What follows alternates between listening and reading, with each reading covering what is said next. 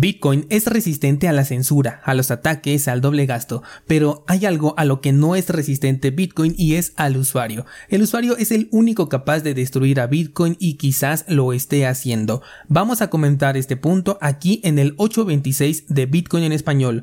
Comenzamos.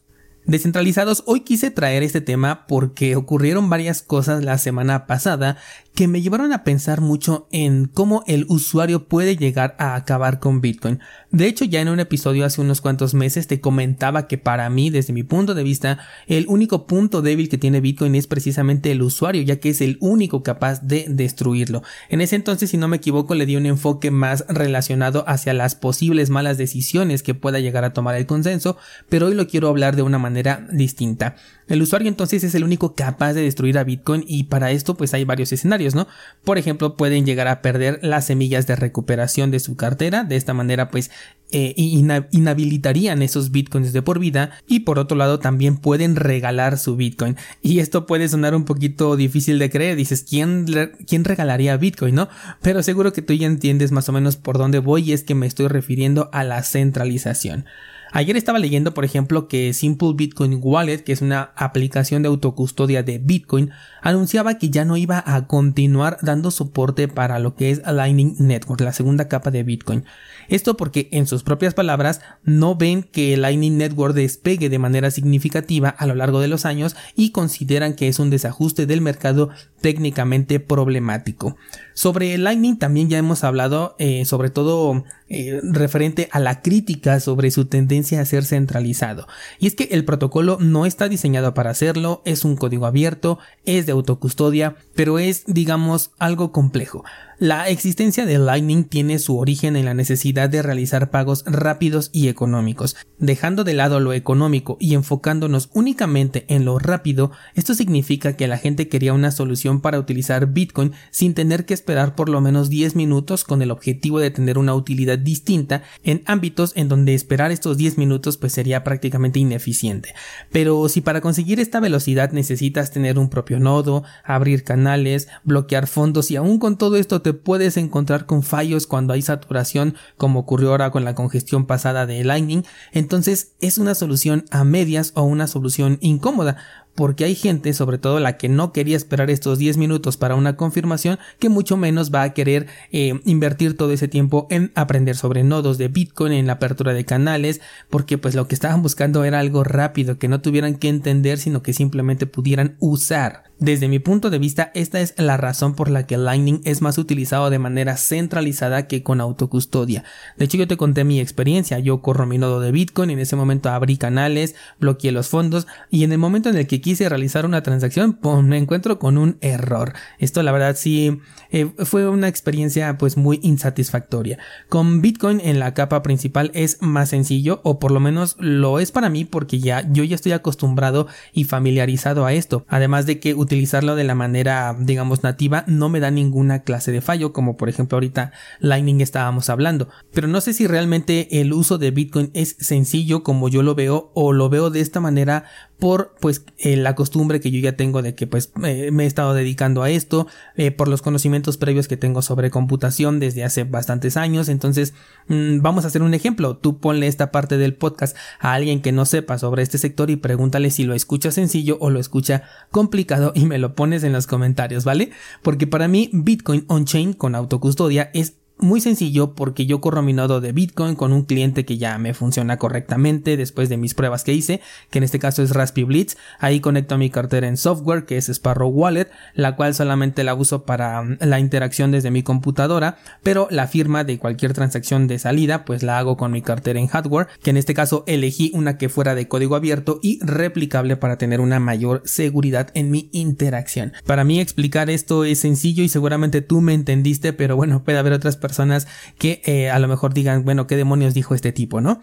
Eh, bueno, esta, como te comento, es mi experiencia, pero también recuerdo cuando me encontré, por ejemplo, con una persona en una videollamada y le expliqué con una frase todavía más resumida de la que acabo de decir ahorita lo que es Bitcoin en autocustodia y me respondió pues yo tengo los míos en Coinbase en donde tengo un botón para depositar y uno para retirar y hago exactamente lo mismo. Evidentemente no hace lo mismo y ni siquiera tiene Bitcoin. De nuevo, tú descentralizado me entiendes lo que acabo de decir, pero él no lo entendía y no porque fuera un cabezota, sino porque el nivel de profundidad en el conocimiento de este tema que esta persona tiene pues es apenas superficial. Y es que todo conocimiento tiene distintos niveles de, profundidad. Está el que ignora, el que ha escuchado, el que lo ha usado, el que es más friki del tema, el apasionado, el religioso, el nerd, el experto, no sé, no solamente por ilustrar una escala de profundidad en el conocimiento de cualquier tema.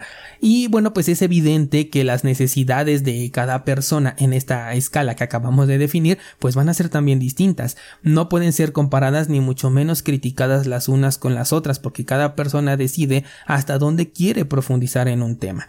¿A dónde voy con todo esto? Bueno, el usuario novato muy probablemente entre a Bitcoin desde un lugar centralizado. Su primer contacto, hablando de un ejemplo así random y fácilmente replicable, sería, eh, por ejemplo, que lo conoció a través de TikTok. Escuchó sobre Bitcoin por parte de un creador de contenido que dice, ah, yo compro Bitcoin en Binance y ahora tengo no sé cuánto dinero. Bueno, pues esta persona novata, ¿qué va a hacer? Va a replicar lo que, lo que vio y dice, entró a Binance y compró Bitcoin. Nosotros como descentralizados no podemos llegar y criticar su decisión, ni la de ahora por ser un novato, ni la posterior si es que decide quedarse en ese lugar por la comodidad o por lo que sea. El novato puede decidir quedarse ahí porque Binance satisface en este caso su necesidad, que simplemente es tener Bitcoin. El Bitcoin que hasta este momento él entiende, no el Bitcoin que nosotros conocemos, y de esta manera pues él se puede beneficiar de la volatilidad del precio, que supongo que era su objetivo principal, ¿no? Y estamos hablando de un ejemplo en donde solo quería ganar dinero fiat. Si el usuario, bueno, pues es curioso, va a investigar más, va a encontrar otra clase de información y probablemente abandone el exchange centralizado. De hecho, este fue el camino que yo seguí, ¿no? Pero también hay usuarios que no van a estar interesados en aprender más, van a decir, sí, yo ya uso Bitcoin y así se van a quedar pensando que realmente tienen un Bitcoin. Y esto se puede ver por la enorme cantidad de criptomonedas que están almacenadas en las casas de cambio centralizadas.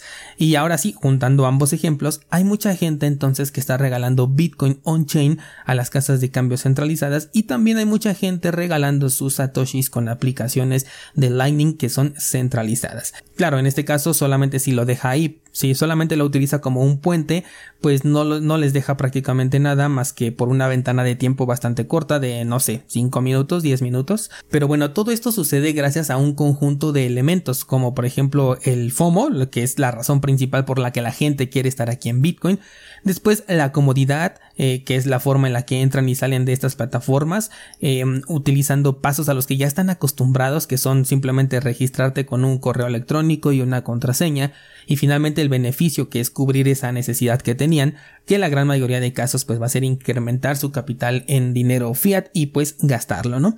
Los descentralizados entonces aquellos que no solo vemos por las ganancias en fiat, sino también por la libertad, por la autocustodia e incluso por la simple curiosidad de pues conocer más sobre esta nueva tecnología porque somos un poquito más frikis, bueno pues convivimos directamente con esta otra clase de usuarios en el mismo mercado y mientras nosotros estamos buscando apartar nuestros satoshis de las manos de empresas centralizadas, también hay quienes los están regalando y poniendo en riesgo la existencia de esos satoshis, así como una vez dijimos, oye, las empresas gigantes, cuando empezamos a escuchar esto de MicroStrategy, em, tienen la capacidad de, de nunca devolver los satoshis que compraron y utilizarlo únicamente como un colateral para, para préstamos en dinero fiat que les permita solventar de nuevo sus necesidades, en este caso como empresa. Si estos satoshis no regresaran al mercado y por otro lado una parte de la comunidad se los está entregando a Binance, Coinbase y compañía, es de esperarse que la escasez que de por sí ya caracteriza a Bitcoin de manera nativa todavía pueda incrementar a raíz de la concentración de satoshis en poder